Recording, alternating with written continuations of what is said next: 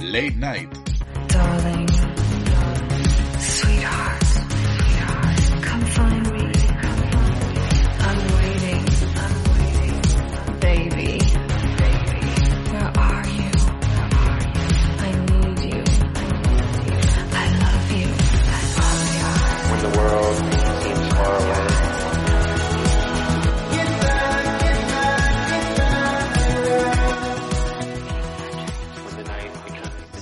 noches y bienvenidos a un nuevo programa. Yo soy Salva Valero y esto es Late Night.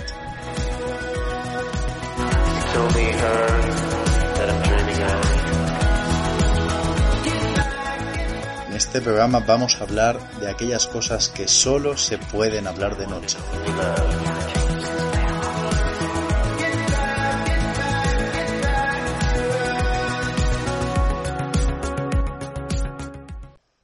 Noches y bienvenidos, soy Salva Valero y esta noche reabrimos las puertas de Late Night.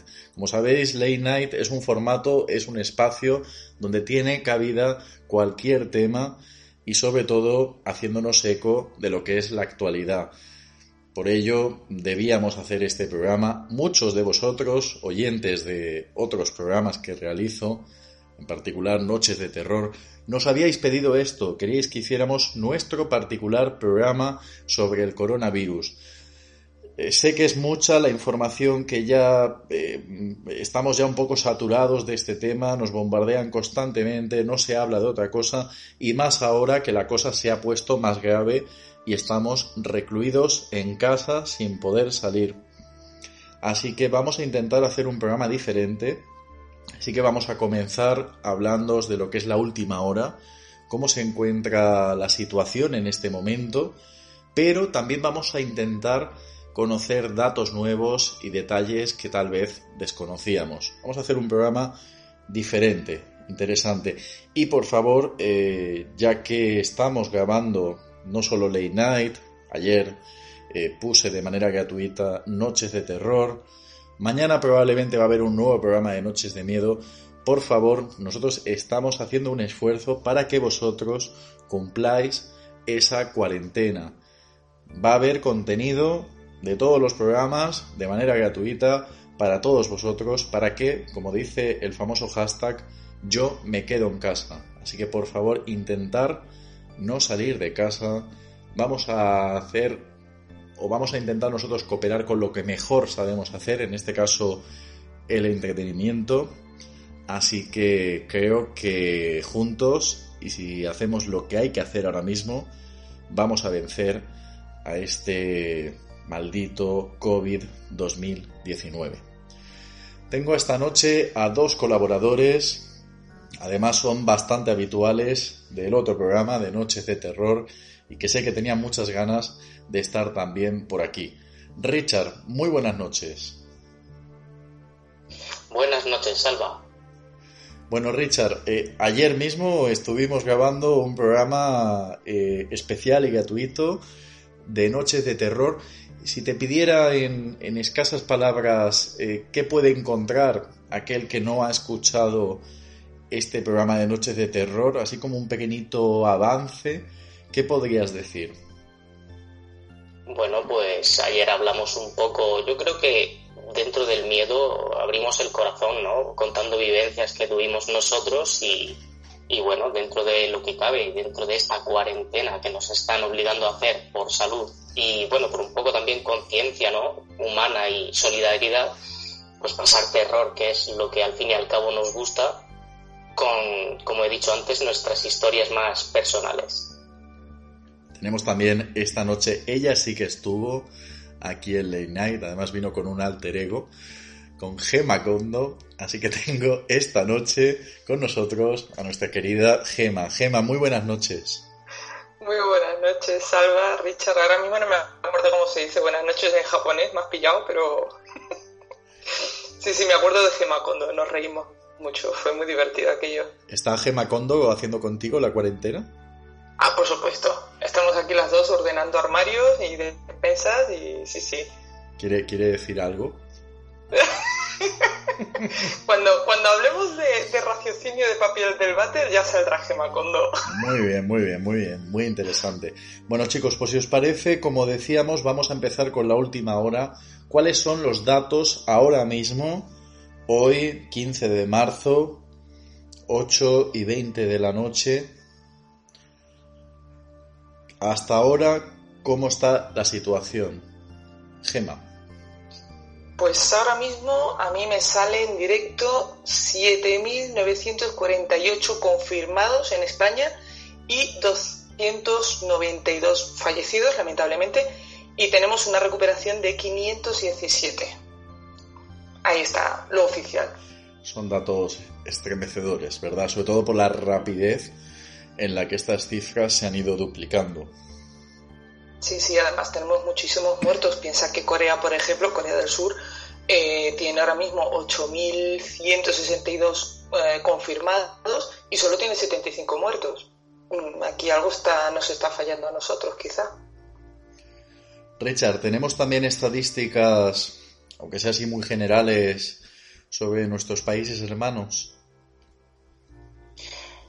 Eh, bueno, en Italia también se, se baraja casi cerca de los 22.000 ya infectados y bueno, a mí lo que, bueno, destaco Italia porque supuestamente es el país al que vamos a rebufo nosotros.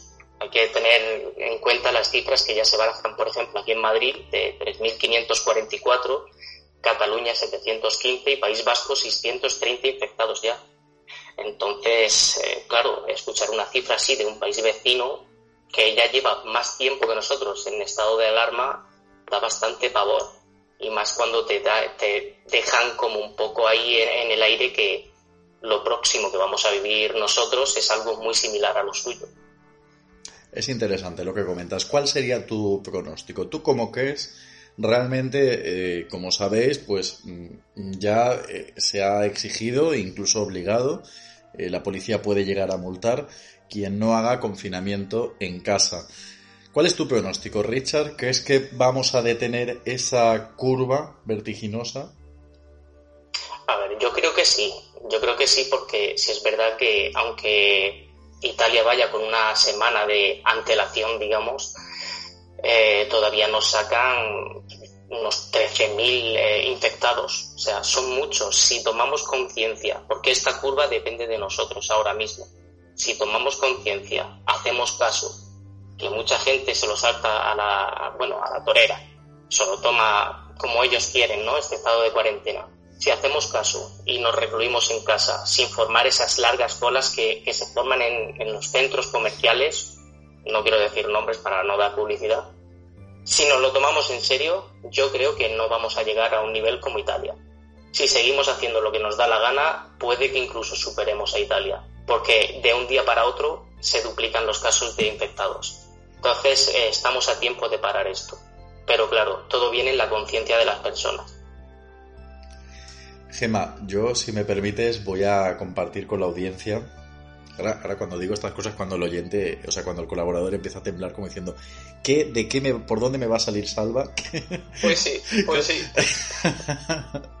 Gema, yo, si me permites compartirlo con el público, yo creo que ya no solo de los colaboradores del programa, sino de todas las personas con las que interactúo y hablo, eres la primera persona previsora que hizo una compra grande. ¿Tú recuerdas más o menos aproximadamente cuándo fue la fecha?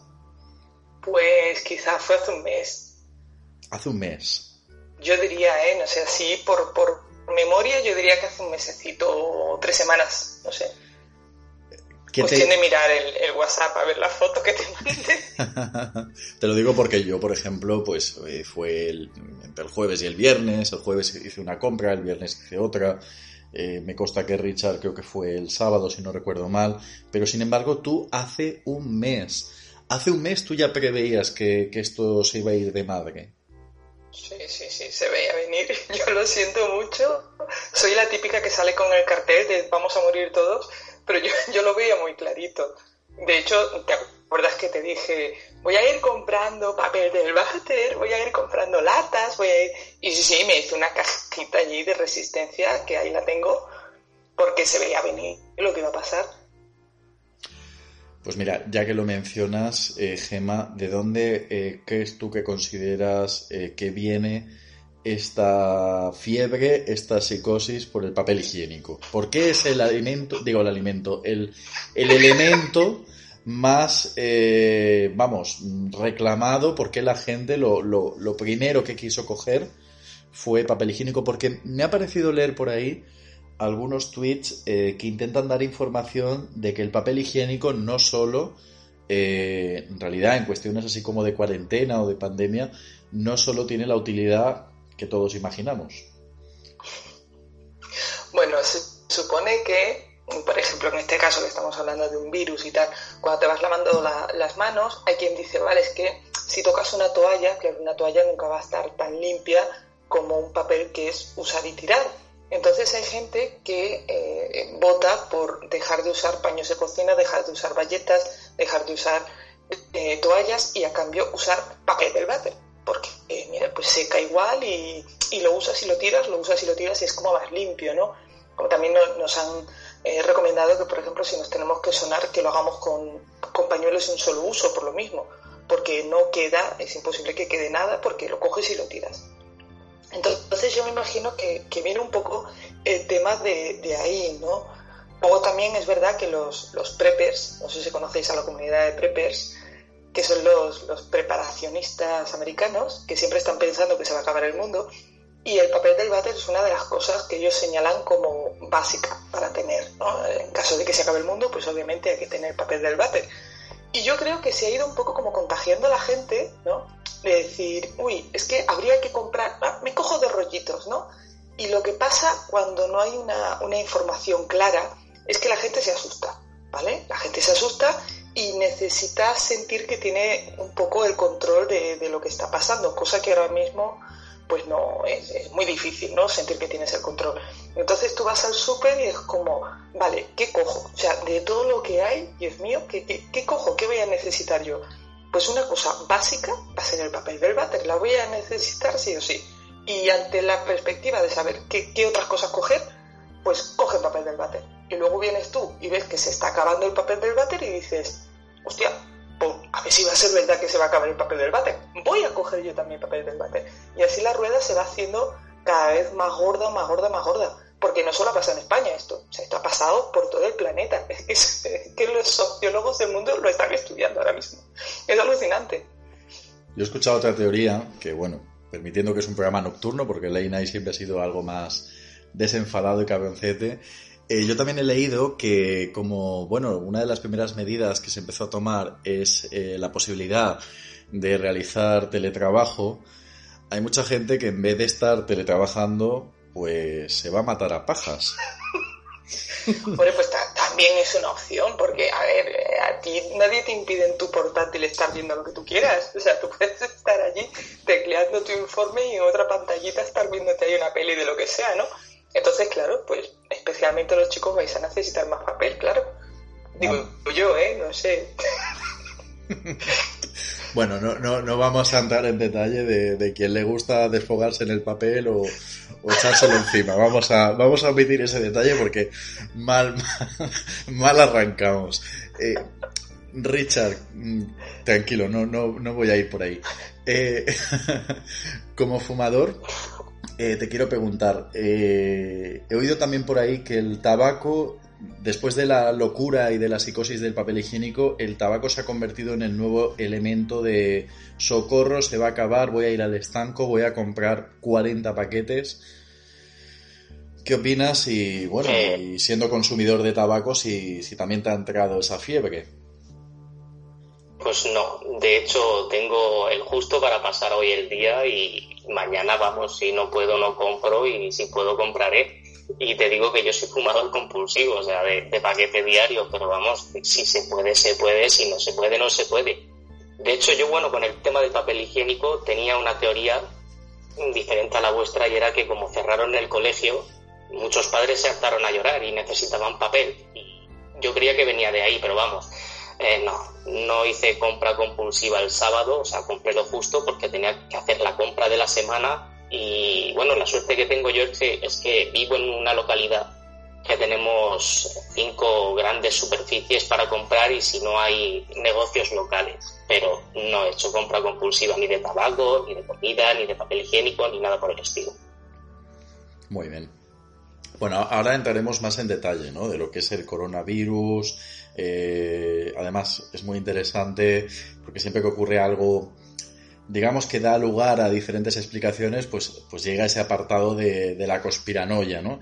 Y sé que tenéis muchas ganas de hablar de, de conspiraciones. Pero bueno, ya que estábamos hablando de, de los, de las compras, del reclutamiento, yo os quiero preguntar, eh, Gema, ¿cómo llevas la cuarentena?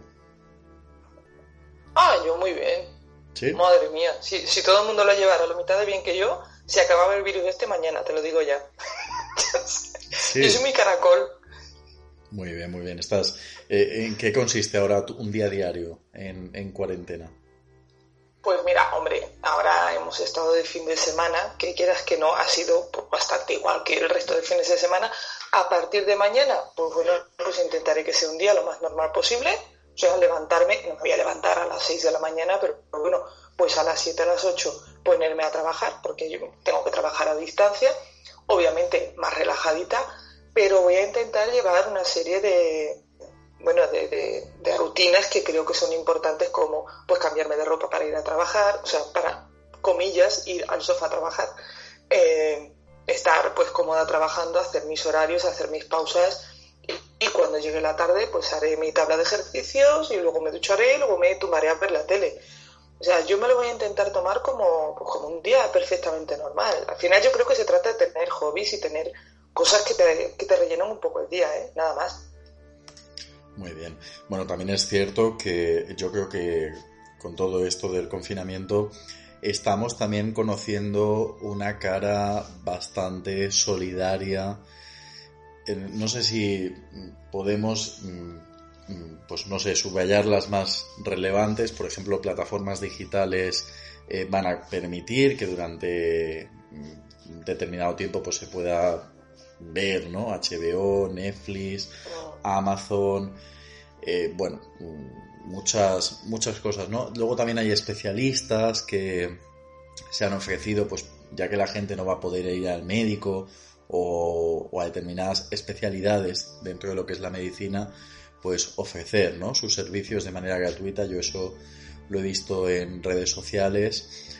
Algunos escritores eh, han puesto de manera gratuita y a disposición de los lectores, porque la verdad que el confinamiento pues, es un buen momento también para, para la escritura. Yo, de hecho, eh, tengo que comentaros que mis dos novelas, Daemosville y Frecuencia Paranormal, desde mañana, durante la semana, durante, bueno, semana que entramos mañana, van a estar totalmente gratuitas en formato ebook. Es decir, las vais a poder descargar de manera gratuita y vais a poder leer. Porque yo creo que también es, mm, bueno, yo creo que es una buena posibilidad, ¿no? Para que todos nos tomemos una pausa. Tenemos unas vidas, yo al menos, muy frenéticas y, y creo que también siempre hay que buscar de cualquier cosa que nos ocurra, pues la, la oportunidad, ¿no? O la parte o la parte positiva. Pues sí. Bueno, Richard, yo sé que quieres eh, hablar sobre el origen, el origen de este virus. ¿Qué quieres comentar? ¿Qué quieres compartir con los oyentes?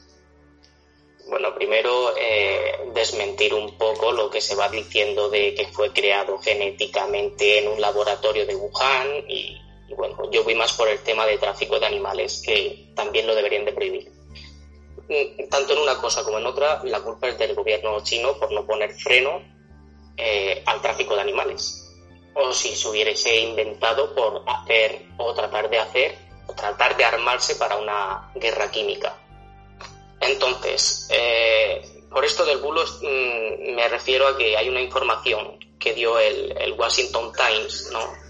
Por un medio de, de un periodista llamado Bill Gates, que dice que en Wuhan se originó el virus, puesto que allí está el único laboratorio que tiene pues cierta capacidad como para crear estos virus para una futura guerra bacteriológica. A ver, es algo lógico, puesto que China es, pues yo creo que es la segunda potencia ahora mismo a nivel mundial y tanto Estados Unidos como Rusia tienen pues tienes ese tipo de armamento, China no puede ser menos.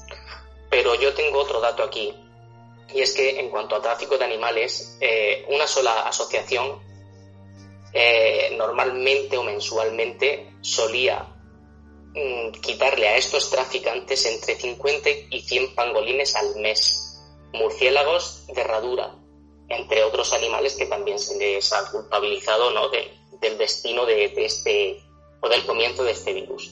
Entonces, eh, hay un dato muy revelador, que es que en septiembre, de entre estos 50 y 100 pangolines, en septiembre, octubre y diciembre no se interceptó ninguno a estos contrabandistas. Entonces, ¿qué es lo que pasa?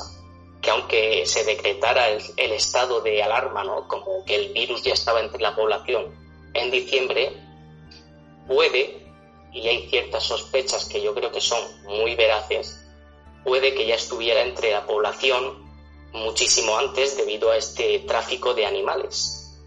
Y este dato pues lo deja bastante, bastante claro desde mi punto de vista y da mucha más veracidad eh, puesto que allí el animal una vez que se va a consumir es pelado y bueno, después de pelarlo se mete a una cazuela con agua hirviendo durante unos 5, de 5 a 10 segundos y es consumido como un tipo de, como un tipo de sushi. Y claro, esto añadiendo a que no tiene ningún tipo de control sanitario, puesto que son animales de contrabando, pues hace que una vez comido el virus se propague muy rápido entre toda la población china. Pero fíjate que yo tengo entendido que primero se habló del pangolino, pero luego, sin embargo, comentan que es más probable que fuera un murciélago. A ver, está dentro de los animales con los que se trafica, pero eso viene a raíz de que eh, años antes, tanto en Oriente Medio como en Corea, ya hubiese una, un tipo de coronavirus que afectó a la población, no este que tenemos ahora, pero era otro tipo de coronavirus que dejó bastantes muertos. De hecho, se dice que en Corea fue en el 2003 fallecieron 774 personas y en Oriente Medio 854 por comer un murciélago o por un coronavirus que transmitía un murciélago. Entonces, por eso también se barajó mucho el tema del murciélago de, de herradura. Ese, eh, Richard, perdona que te corte, ese fue el SARS, ¿no? La neumonía típica asiática, la del 2003. Sí, pero es que comparte entre un 60 y un 80% con el coronavirus de material genético. Entonces también es un tipo, es una variante de, de este mismo virus. No es el mismo, quiero dejarlo claro, ¿vale? El SARS es el SARS, el coronavirus es el coronavirus, pero eh, comparten muchísimo material genético. De hecho, uno de los miedos que tiene la comunidad científica es que el coronavirus en un corto futuro pueda llegar a mutar y ser tan agresivo como fue el SARS en su momento. A ver, pues siguiendo un poco la, línea de Richard, ¿no? Efectivamente es que lo- los murciélagos son como reservorios naturales de, de coronavirus, ¿eh? ¿Eh? Y tienen, tienen muchos que a ellos pues no les afectan como a nosotros, digamos, y los tienen, digamos, y como nosotros tenemos bacterias, ¿sabes? Pues, pues, suben y bajan y no les hacen nada. El problema es cuando salta. Que claro, que la, la cosa que hay gente que se pregunta es cómo salta un virus de una especie a otra. Que esto es una cosa que tiene su ciencia, ¿eh? tiene su complicación pero básicamente saltan cuando nosotros metemos la mano donde no toca. Por ejemplo, me imagino que os acordaréis de las vacas locas famosas, encefalopatía espongiforme bovina, que el que le puso el nombre se queda a gusto, y básicamente esto salió por meter despojos de ovejas con tembladera en la comida de las vacas. Que dices, ¿a quién se le ocurre? Luego, pues, por ejemplo, el consumo de chimpancés en África Central fue lo que originó la mutación y el traspase del virus de nuestro SIDA, que dices, ¿a quién se le ocurre también? Y como bien dice Richard, pues en estos países pues que hay tendencia a comer cualquier cosa que se mueva, básicamente, eh, pues es, es relativamente fácil que al hacer este tipo de chanchullos entre especies y tal, pues los virus vayan saltando de una especie a otra. Aunque no sea especialmente fácil que esto pase, pues acaba, acaba pasando, ¿no? También es verdad que si nos ponemos el gorrito de plata, vamos a ponernos el gorrito de plata, hay otras teorías extrañas. Si me permitís, antes de que venga el FBI a mi casa, me pega una patada en la puerta. Por ejemplo, pues también se ha dicho que podría ser un virus de control de población, que se haya soltado ahí un poco como para ver si se mueren unos cuantos, eh, para quitar gente de en medio, que no es mm, no es una teoría muy, muy acertada, pero sí que está la teoría muy acertada, que no digo yo que sea la real, ¿eh? ojo, cuidado, a ver si me van a encerrar a mí, pero sí que se habla de, no de que sea un arma biológica, sino que sería una pre, o sea, me explico, han soltado esto, que no es muy mortífero, que no es muy dentro de lo que podría ser, ¿no? o sea, no es un ébola, por decir algo, ¿no? Y lo han dejado ir en forma de pues, virus potente, potente en cuanto a contagioso, para ver qué es lo que pasa. ¿no? Y ahora cuando tengan calculado cómo cada país funciona y cómo se defiende, y vean que lo hacemos como el culo, pues entonces soltarán el chungo ¿eh? del que sí que habrá vacuna y obviamente pues el que tiene la vacuna tiene el poder, ¿no? Y nosotros ya estaremos asustados viendo la, que acabamos de pasar y nos dirán, uy, pues si queréis salvaros, mira, vacuna y el país que tenga la vacuna será el rey del mambo. Aquí hay teorías para, para todos los gustos. Pero vamos, básicamente al final estamos hablando de, neumonía, que, que, es lo que pasó en el 2003. Y si nos ponemos chingones, es que dirían por allí, en el 1918, me imagino que lo sabéis, si no sabéis os lo cuento, hubo una gripe que se cargó a por lo menos 30 millones de personas, que fue la gripe española. Ojo, cuidado, ¿eh? Salió de aquí de España y mató a media Europa y parte del extranjero. Y era una gripe, lo mismo, pero bueno, pues igual derivaba en neumonía. O sea, esto es como, como un ciclo, ¿no? Y cada cierto número de años, pues va saliendo un virus nuevo. Lo que pasa es que, claro, al estar más interconectados, más la gente se mueve más, tal, pues obviamente el contagio es muchísimo más rápido, ¿no? Y aquí llegamos a, al tema de contención, que no sé si sabéis cómo han sido diferentes eh, las contenciones en, en, según qué países. Si quieres que pase a explicar un poco cómo funciona. Han habido, o sea, lo que estamos haciendo aquí en España no es lo mismo que, por ejemplo, lo que se ha hecho en otros lugares o se está haciendo ahora mismo, te refieres, ¿no? Bueno, lo que estamos haciendo aquí en España es un cachondeo, con, con cariño. Totalmente. Totalmente. Es un cachondeo. Sí, porque mucha gente no. Aquí, Sí, se supone que lo que nosotros querríamos hacer, ¿eh? lo que querríamos, sería seguir el modelo italiano, que a su vez sigue el modelo chino, que es todo mundo encerrado, ¿vale? O sea, esto pues, tiene unos días de, hasta que te contagia, entonces pues la, la, premisa es que si tú encierras a todo el mundo, pues la gente eh, no se contagia y el que está contagiado lo pasa, se pone grave o no, eso ya veremos, pero al cabo de dos semanas ya todo el mundo lo ha pasado sí o sí y todo el mundo puede volver a salir. Claro, el problema es que nosotros pues no lo estamos tomando a chufla, ¿no? Eh, ha habido, en mi humilde opinión, unas restricciones muy, muy suaves y la gente se lo está tomando a cachondeo, que ahora después, si quieres, lo hablamos. En Corea, por ejemplo, lo hicieron un poco diferente. Allí lo que hicieron fue meterle a todo el mundo un test para ver si sí o si no. A todo el que dio positivo lo encerraron y a todo el que dio negativo le dijeron de hacer vida normal. Entonces solo tuvieron que contener a la gente que realmente estaba enferma. Claro, ¿qué pasa con esto? Que tienes que hacer un montón de pruebas, o sea, millones de pruebas. Digamos, eso es muy caro, no hay suficiente reactivo, hay que fabricar, hay que... En este caso, pues Corea estaba más preparada para, para este camino. Nosotros, pues hemos tomado el camino fácil, entre comillas, que es el de encerrar a todo el mundo y, y ya se aburrirá el virus de dar vueltas, pero bueno, yo por lo menos estoy viendo que esto es un cachondeo y como sigamos así vamos a estar aquí cuatro meses porque me voy a callar, me voy a callar. Madre mía, pues si tenemos que estar cuatro meses de cuarentena yo creo que nos podemos volver locos, ¿eh? Pues sí, no, bueno, yo como criminóloga me encanta porque me va a dar mucho trabajo, porque algún vecino se te lo digo. También te digo que hay gente que está haciendo una cuarentena tan flexible que así haría yo también cuatro meses, también te lo digo, ¿eh? Porque, bueno, por ejemplo, lo de pasear el perrito, se ha dicho que tiene que ser una única persona eh, que baje el perro, que haga sus necesidades y para casa. Y hay gente que está aprovechando el hecho de tener mascota para darse un paseo, para estar tranquilamente, para que el perro eh, se junte con otro perro, o si hay un pipicán, se sienten ahí en el banco con otras personas, charlen, y, y además es que eso, vamos, yo, yo, lo estoy viendo desde mi ventana, o sea que eh, no se están haciendo las cosas bien. No, no, no, no. No, bueno, y las de abuelos que están, yo porque me entero, en mi, en mi pueblo pues he hecho un grupo de Telegram, de, desde el ayuntamiento y van informando, ¿no? Y la gente pues va comentando cosas por Facebook, por, por WhatsApp, por tal, sobre esas noticias. Y había uno, un señor muy enfadado que publicó una foto de, la Plaza Mayor, ¿no? Y que decía, bueno, yo encerrado aquí puteado todo el día para que los abuelos no se contagien y mirados todos al sol. Y efectivamente están todos los abuelillos allí en un banco discutiéndose con la policía. Que dices, a ver, por favor, ¿qué parte de contención o confinamiento es la que no estáis entendiendo? A casa, a casa, coño, a casa. Yo entiendo que, que es difícil, que cuesta. Yo, por ejemplo, estoy tosiendo, pero no es, ¿eh? No es coronavirus. Que yo sepa. Pero Ah, que tú sepas. yo fíjate que yo, yo soy muy casero y muy hogareño y a mí de verdad que me, me encanta tener tiempo libre, estar en mi casa, escribir, hacer podcast como estamos haciendo ahora.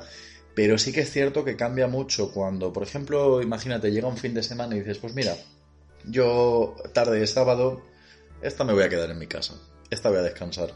Pero no es lo mismo, no es lo mismo cuando tú decides eh, quedarte o decides no salir o, o te pones ya el pijamita y te quedas por casa. Sí, que el pero esto es lo mismo que cuando es lo mismo que cuando no te puedes rascar.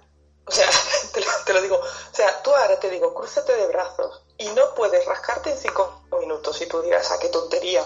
Sí pues que, oye, estoy segura que dentro de un minuto te mueres de picores. sí que es verdad.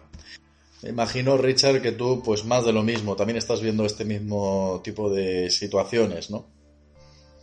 Eh, sí, mm, yo donde vivo tampoco, tampoco nos libramos de la inconsciencia de la gente que se toma a la ligera pues esta obligación que tenemos todos como ciudadanos, eh, ciudadanos solidarios, que a ver, que tenemos que hacerlo pensando en los demás, eh, en no, no solo no contagiarnos nosotros, sino poder ser portadores y contagiar eh, a los demás. Entonces sí que se ve alguna que otra situación, de hecho yo hoy tengo frente a una pista de, fútbol sala y había un grupo de 12 personas jugando allí, hasta que ha tenido que, bueno, varios vecinos hemos llamado a, a, a la policía para que los echase de allí, pero mira, ha aparecido una, una chica que era la heroína del barrio paseando a su perro precisamente, que les ha dicho que se fuesen ahora mismo todos a su casa y, oye, le, les han hecho caso, ¿eh? Y era chiquitita, o sea que...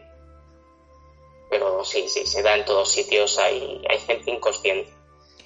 No sé si a lo mejor, porque claro, cada día van cambiando las cosas, no sé si tal vez pronto vayamos a tener un, un mayor endurecimiento ¿no? de, de estas medidas. Es que es lo que se tenía que haber hecho antes. A ver, grandes multas, pero grandes, ¿eh? A los que salieran de su comunidad autónoma, como pasó con ese éxodo de personas que se fueron a las costas. De hecho, está el dato de un hombre que ahora mismo está en la UCI aquí en Murcia, de 88 años, que venía ya infectado y con síntomas en el tren con su mujer, desde Madrid aquí a Murcia. Entonces, dime tú a mí lo que habrá tocado ese hombre, eh, que no le deseo nada malo, ojalá se recupere y salga todo bien, pero que esa inconsciencia puede costarle la salud a, muchísima gente más, ¿no? Entonces, eh, bueno, yo creo que si no tomamos conciencia entre todos y, no, si no se endurece esa, esa pena, si no ponen multas grandes, hasta que no haya una que digas tú es que no la voy a poder pagar ni, ni en tres vidas, no vamos a tomar eh, conciencia todos los demás. Richard, ¿qué otros detalles o informaciones has encontrado sobre este tema que estamos tratando hoy?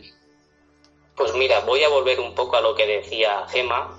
El tema de la gripe. A ver, hay gente que ahora mismo compara el coronavirus con la gripe. Yo tengo que decir que no es una gripe, es un virus, pero no es una gripe.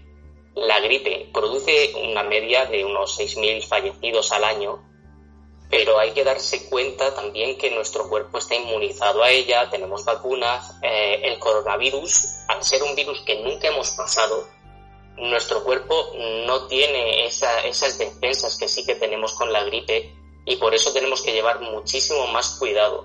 No tenemos vacuna aún, aunque se, bueno, se está hablando de, de ciertos laboratorios que parece ser que sí que han encontrado. Eh, decía eh, Gema que en Corea se, se hizo una prueba a todos, ¿no? Los infectados en 2003 para ver quién estaba, pues bueno, pasando por ese, por ese virus y a quién no, para que unos hicieran vida normal y otros no. Tengo que decir que aquí en España no se puede por el reactivo y en Corea sí, puesto que Corea es el país que exporta ese reactivo para hacer las pruebas. No sé si sabíais eso. ¿No? La verdad que es un dato interesante. Pues ese, es- ese país es el, el que se encarga de exportar ese reactivo. Entonces, claro, si tú eres el creador de eso, yo creo que sí que te puedes permitir hacer por todas las pruebas que quieras, puesto que, que tienes material de sobra, más luego lo que vendes puedes encarecerlo y aún así sacarle ganancias. Porque yo, por y ejemplo... lo de, a ver, Sí. lo de China, en cuanto a los infectados en China, ¿nos fiamos de China o no nos fiamos de China? Ellos dicen que tienen 80 fallecidos allí, pero si te pones a pensar también existe la censura china. Entonces el gobierno ya no, sabe- no, sabemos, no podemos barajar si es verdad esa cifra o que ha querido ocultar eh, pues muchísimos más casos de infección y fallecimiento, pues no sé, para hacerse ver como un país duro y un país resistente, ¿no? Dentro de lo que cabe. Entonces ahí, claro, ahí es lo que me hace a mí también asaltar muchas dudas en cuanto a lo que se dice de China y lo que en realidad podía ser. Bueno, hay gente que incluso dice que ya no solo eh, las cifras, como dices tú, de China eh, no son reales, sino incluso las que tenemos en nuestro país, que hay más infectados de lo que se está comentando y, y bueno, pues ahí está un poco la, la sensación de, de que no todo lo que ocurre nos estamos enterando. Tú compartes que quizás no quieren alarmar. Es como, por ejemplo, el tema de, de los fallecidos.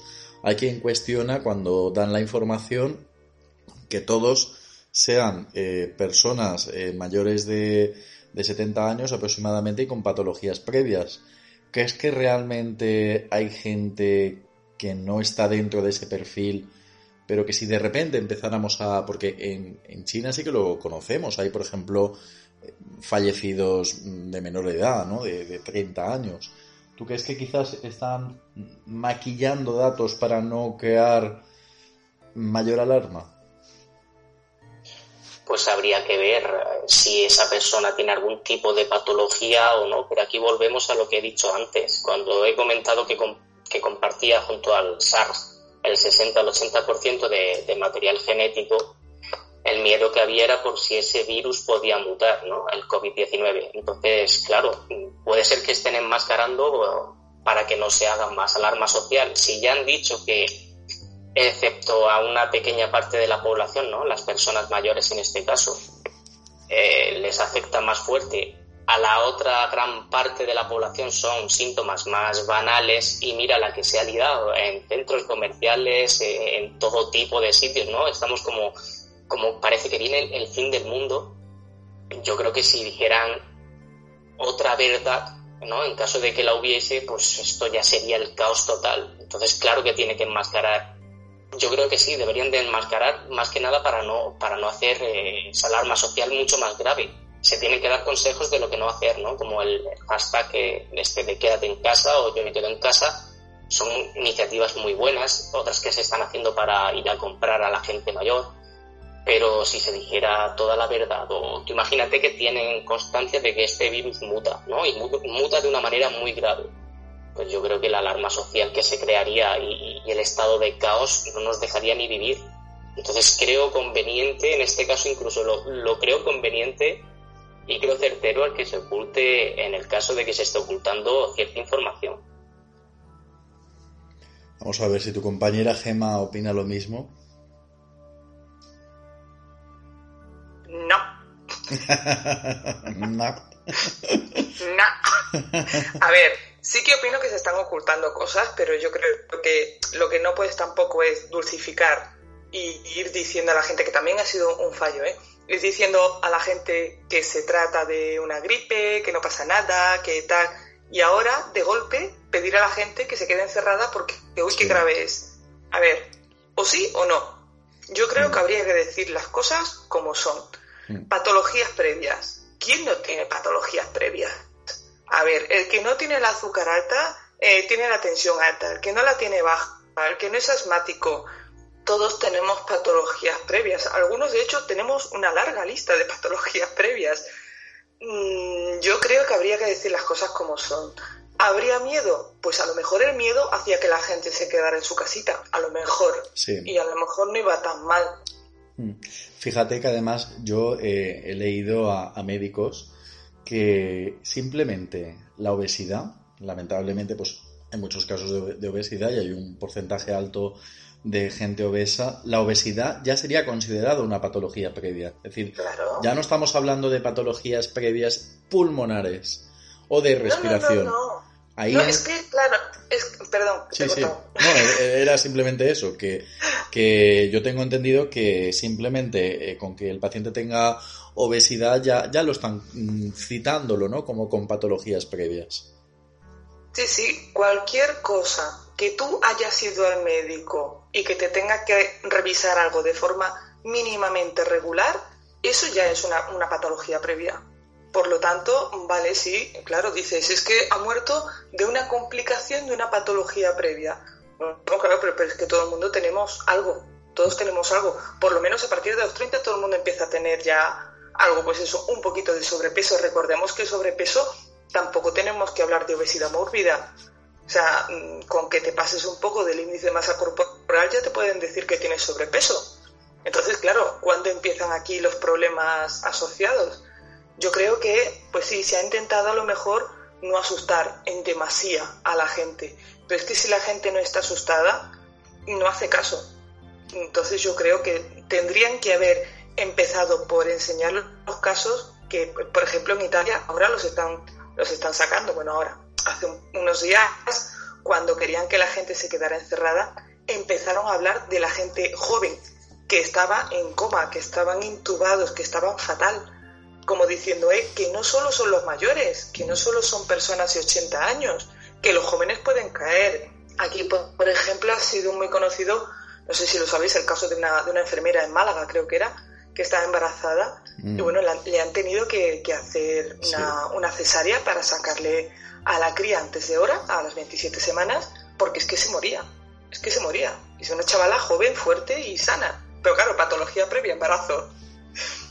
No, Yo no sé si me explico. estoy completamente de acuerdo con lo que señalabas antes, Gemma, en eso estoy más entubando porque no, no se puede pasar. O sea, la sociedad ha recibido, como tú bien dices, eh, durante semanas, esto es como una gripe, esto es como un catarro, esto es como un resfriado, si total lo vamos a pasar todos y no pasa nada. Eh, incluso, pues sabéis que ha habido pues programas, ¿no? A los cuales han tachado de alarmistas. Y, de ahí pasar a, no, no, no, no, no, ahora quedaros todos en casa, que esto es muy grave, eh, no podéis salir, no dejarlo todo, es- no, no, eso no se puede hacer. Claro, claro, no, pero, pero es que es normal. Es que, a ver, sin defender a la gente que está saliendo porque no tienen cabeza. Eso, es indefendible porque hace ya dos, tres días que nos están machacando mucho. Pero claro, has tenido a la gente con toda la normalidad del mundo. Mañana un montón de gente va a tener que ir a trabajar y a lo mejor no sería necesario que fueran. O sea, no, hay que plantarse y si hay que cerrar el país, se cierra el país dos semanas en condiciones y se aplican las medidas económicas que sean necesarias para que la gente no acabe sin empresa o sin lo que sea. Y en dos semanas lo tenemos, lo tenemos esto arreglado. Pero claro, si vamos aquí, ah, no, es que bueno, es una gripe que si te pilla mayor, pues bueno, pues, pero si no, no pasa nada. Bueno, los asmáticos quizá, no, no, perdona. O sea, una tensión alta puede ser un problema muy grave, por ejemplo, un embarazo puede ser un problema muy grave. Hay mucha gente a la que le puede pillar mal esto. A ver qué quiere aportar Richard. Sí, decir que, que no, que no defiendo que se oculte información. A ver, si se ha, si ha sonado así, eh, rectifico, ¿no? Pero sí que es verdad que a veces es beneficioso, no que se endulce, a ver, pero que tampoco se cree la alarma social, que no se cree el caos. Y os voy a contar una cosa. Eh, me ha llegado un caso de hoy de un, un hombre de entre unos 50 y 60 años detenido por la policía porque a una chica joven de 27 años le ha pegado un guantazo en Mercadona para quitarle un paquete de café. Toma ya. Entonces, yo desde aquí os digo, es fuerte, ¿eh? Imaginaos en el momento que se diga eh, hay que quedarse en casa encerrado porque esto es muy grave, porque, o sea, si, si creas más alarma social aún, ese guantazo puede crearse, eh, o sea, puede, puede desembocar en batallas campales por la comida y por los enseres. Y fijaos cómo se están poniendo las tiendas.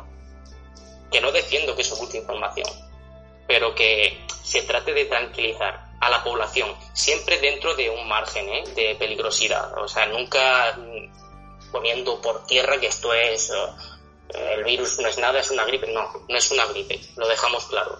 Pero tampoco hay que dar rienda a, que ocurran este tipo de cosas, puesto que la gente es muy extrema. Entonces, eh, yo también creo conveniente que no se asuste mucho a la población porque las consecuencias son graves.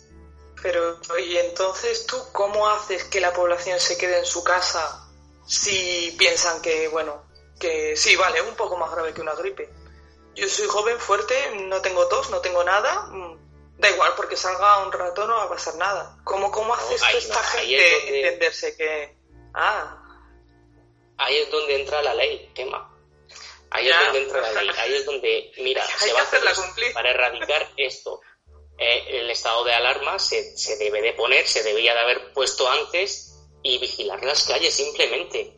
O sea, esto es más fuerte que una gripe. Lo tenemos que pasar de, un, de una manera tranquila, pero tampoco alarmando a la población. ya, O sea, ya, yo lo- de es crear que el hoy- caos Hoy la gente está saliendo. ¿Perdón? Que digo que la gente está saliendo con total, no digo con total normalidad, pero están, están saliendo tranquilamente y están paseando y claro, y mañana va a ser peor, porque mañana que mucha gente sí que tiene que ir a trabajar, ¿cómo haces tú que el resto se quede en su casa? Pues endureciendo la ley. O sea, Sí, si no es justificada la salida, si es para darte un paseo porque te da la gana, una multa grande, como hemos dicho antes. No porque grande. me cojo al perro, me co- yo lo Mm. siento, me, cojo al perro Totalmente. y cuando me pille pues, pues digo que llevo al perro. Y ojo, Claro, pero ojo, ¿cómo regulas eso? y ojo, Ah, pues, pues eso digo yo, es que es difícil regularlo. y una cosa, es- tiene- es- tiene es que salir de la gente. regular eso. y una tiene cosa, Por mucho que metas miedo en un medio de comunicación o, o- o lo banalices más, eh, si tienes un perro tienes que sacarlo a hacer pis. Sí, eso sí. Pero si no es justificado la salida, Ya, pero, pero una cosa. Richard. Estamos a domingo, ¿vale? Eh, hoy están cerrados eh, los supermercados, están cerrados los estancos.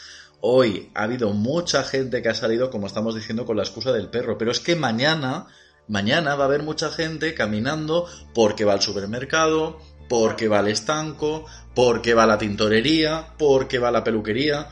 Mañana va, a haber mucha gente, porque se van a acoger a cualquiera de esas eh, excepciones. Sí, pero mira, aquí lo que han hecho también es una cosa que a mí, a mí me ha encantado, ¿eh? Y es eh, poner horarios por barrios para hacer ciertas cosas. Es decir, todo municipio está dividido en barrios, ¿no? Entonces, las personas que vivan en tal barrio tienen de tal hora a tal hora para ir a hacer la compra, de tal hora a tal hora para echar gasolina al coche, de tal hora a tal hora para ir a comprar tabaco o otras necesidades, ¿no? Ya que metemos el estanco ahí. Y la gente no se encuentra por la calle. Me imagino que a lo mejor en municipios pequeños se puede hacer eso, pero a lo mejor en ciudades más grandes es más es más complejo, que me parece ideal, ¿eh? O sea, si, si de verdad lo están haciendo así, pues Sí, sí, no, De pero maravilla. Salva, que también en una ciudad más grande hay más negocios de ese tipo. ya. O sea, en un pueblo pequeño puede haber dos estancos, pero en una ciudad grande hay más. Entonces, yo que sé, en cierto modo también se podría hacer. Bueno, y que No sé, por lo menos intentarlo, no sé, tratar de dar medidas para, para evitar esta aglomeración de gente.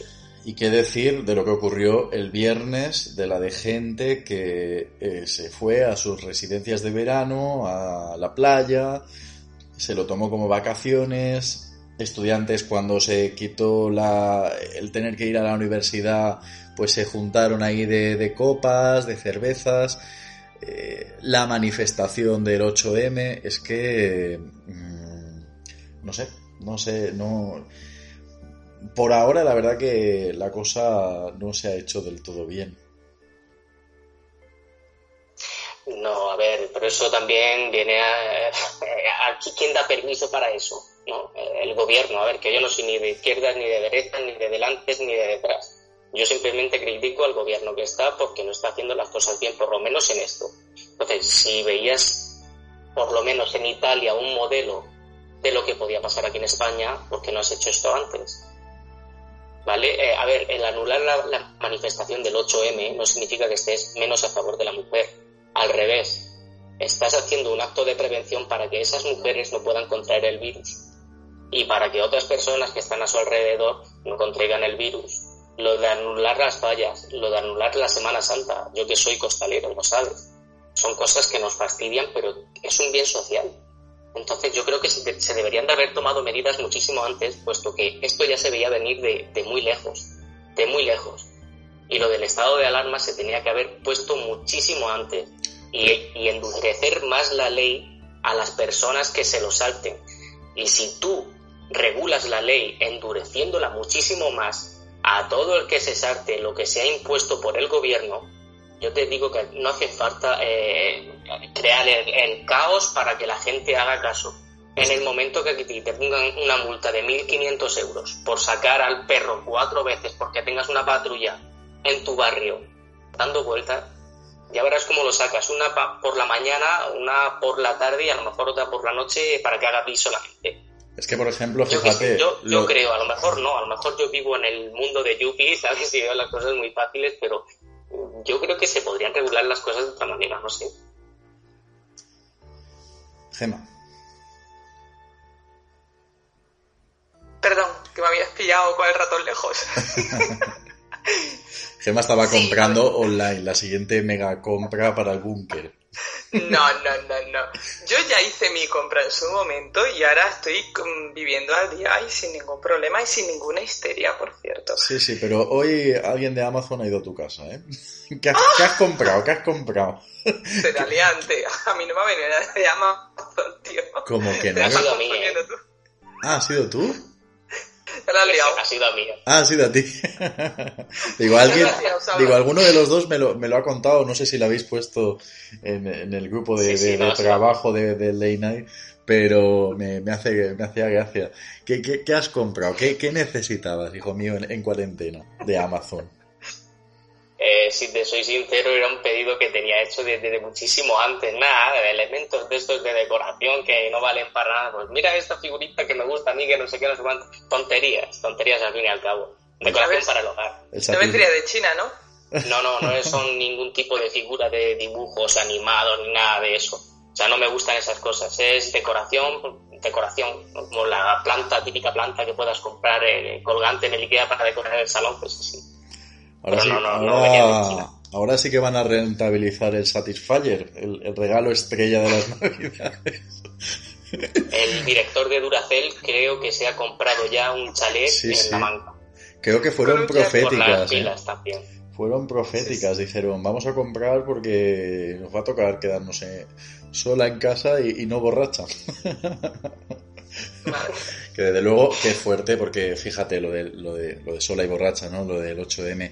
Yo lo que no puedo entender es que igual que se lleva a la decisión de no hacer las fallas, que total fue con dos días de diferencia la, la anulación de las fallas, o un día me parece, eh, y todas las pérdidas económicas que, que todo esto va a conllevar aquí donde yo vivo en Valencia, pues eso, que no, que no se dejara de, o sea, que no se anulara la, la manifestación, que yo creo que la manifestación sí que tiene un carácter más político, que a lo mejor pues, pues la festividad de los, de los valencianos. Yo creo que por ahí tiene que venir un poco el tema, pero bueno, mira, al final, sola y borracha me traigo el coronavirus a casa, Pues sí. sinceramente. Bueno, la- había, había mucha gente que no estaba que no estaba de acuerdo con hacer la manifestación. ¿eh? O sea, yo, por ejemplo, este año no he ido. Que siempre aquí en mi pueblo se organiza y tal. Y yo dije, yo ni loca. O sea, con la que está cayendo, me voy a pillar yo aquí virus ni historias. Ahí todo el mundo apretado. ¿Dónde vas? Alma de cántaro. Que ojo, que tiempo va a haber para todo. Realmente, Ah, eh, lamentablemente está claro que una vez acabe esto, pues vamos a seguir teniendo ese gran problema que, que es la, la violencia de género y, y todo este movimiento Me Too. Pero ahora mismo yo creo que deberíamos de haber priorizado con algo que ya se veía venir, porque en el momento que veíamos que en nuestro país eh, de referencia, que es Italia, ya estaban como estaban, pues hombre, tal vez sí, han llegado algo tarde estas medidas. Me imagino que también, eh, por ejemplo, pues eh, supongo, ¿no? Que habrá muchos intereses, habrá muchas... eh, no es algo que se pueda tal vez decidir rápidamente, se habrá tenido que tener en cuenta muchas cosas, pero claro, la, cuestión es... Pero bueno, hay que pensar en, en el hoy, hay que pensar en el futuro y yo lo que espero es que pues podamos salir de esta y como decía antes, ¿no? Me parece muy bonito las, los movimientos. Eh, ayer, por ejemplo, supongo que vosotros también lo escuchasteis, pues todas las personas desde sus ventanas a las 10 de la noche aplaudieron como homenaje a la gran labor que están haciendo los sanitarios. Debemos de mencionar también, pues eso, todos los equipos sanitarios y, y lo, lo, que están haciendo, ¿no? Y luchando y haciendo Pues horas sí. extra y gente que pues estaban en bolsa se ha reactivado, están trabajando, muchas veces incluso sin ni siquiera tener mmm, toda la equipación que, que merecen y, y, y, bueno, a mí la verdad que me gustaría me gustaría señalarlo porque en este asunto yo creo que son los héroes. Pues sí. Aunque yo también, mira, no, no es muy famoso lo que yo vaya a decir, pero yo también quisiera hacer un aplauso para esos cajeros de, de, centros comerciales grandes que no tienen tampoco equipación ninguna y tienen que aguantar a un puñado de gente aborregada comprando mm. papel higiénico a puñados y natillas. A todos nos ha llegado el meme de la señora con las natillas en el carro. O sea, yo creo que ese meme lo tiene toda España ya. Y los pobres tienen que estar ahí día y, casi noche mmm, aguantando compras compulsivas de gente que les va hablando a menos un metro porque no, no estamos haciendo las cosas bien y la gente va a comprar de manera compulsiva. Menos aplaudir a los, a los médicos, que está muy bien, y más quedarse en casa, que es lo que nos están pidiendo los pobres. Y a los cajeros un poquito de respeto. Hombre, ya. Muy bien. Echaba de menos eh, estas conversaciones de la INAE porque de verdad que yo creo que vosotros aquí os habéis avivado aquí en un debate que, que me ha parecido de verdad súper interesante. Me gustaría que los oyentes del programa pongáis en comentarios si queréis que sigamos haciendo eh, más análisis de, de, lo que nos va a tocar vivir durante estos días, si queréis más programas dedicados a, a toda esta situación que, que, estamos viviendo porque reaviva, ¿no? Y nos da ahí esa energía para, para estar comentando con vosotros todos estos detalles. Ya os digo, recordaros, eh, Noches de Terror, programa gratuito, lo subimos ayer. Mañana muy probablemente tenéis un especial sobre la saga Scream, porque van a sacar la quinta parte y vamos a hacer un análisis además muy divertido. Eh, van a seguir habiendo más programas de Noches de Terror, van a seguir habiendo más programas de, de Late Night porque eh, a nosotros también nos ayuda. Es una hora en la que pues estamos aquí metidos en esto, no estamos agobiándonos y sobre todo lo hacemos por vosotros. Así que de verdad, nosotros encantados de hacer este tipo de contenidos, pero por favor, yo me quedo en casa, vosotros quedaros en casa, en nuestra compañía. Muy buenas noches, Richard. Buenas noches, Salva. Y bueno, también agradecer a los camioneros, ¿eh? A los camioneros que son los que nos abastecen de alimentos, de material quirúrgico, médico, etc, etc. Y luego a la hora de ir a la playa en verano nos estorban en la carretera. Pero bueno, yo lo dejo ahí también. Muchísimas gracias a ese colectivo. Muy buenas noches, Salva, y muy buenas noches a Gema. Gema, muy buenas noches. No sé si quieres hacer algún último alegato. alegato. Por favor, estornudaos en el codo y no salgáis. Vuestro perro ya tiene agujetas de las 15 veces que lo habéis sacado hoy, pobre animal. O sea, ya, pobre perro, dejadle vivir ya un poco, ¿eh? Mira, y buenas noches y, y que ninguno de nuestros oyentes ni familiares se pongan malitos. Y muy buenas noches, Gema Condo. ¡Konbanwa! Ah, sí, me he acordado. Me encanta. Bueno. ¡Konbanwa! Ay, por favor, qué mal. De verdad, de verdad que no, no hay mal que por bien no venga, eh, porque yo creo que al final en todas las situaciones tenemos que ver la parte positiva. Yo, ¿quién me iba a decir a mí hace pues un par de, de meses que de repente iba a tener tiempo para rescatar este programa que de verdad que lo llevo en el corazón, amo Late Night, ojalá pudiera tener más tiempo para hacer lo que voy a hacer esta semana y quién sabe el tiempo que nos va a tocar estar encerrados. Así que mi parte buena es que estoy pudiendo eh, hacer esta maravilla de programas y compartirlo con gente maravillosa como es Gema y como es Richard y, más personas que estarán aquí con nosotros en el programa. Así que de verdad os llevo a todos en el corazón. Muy buenas noches.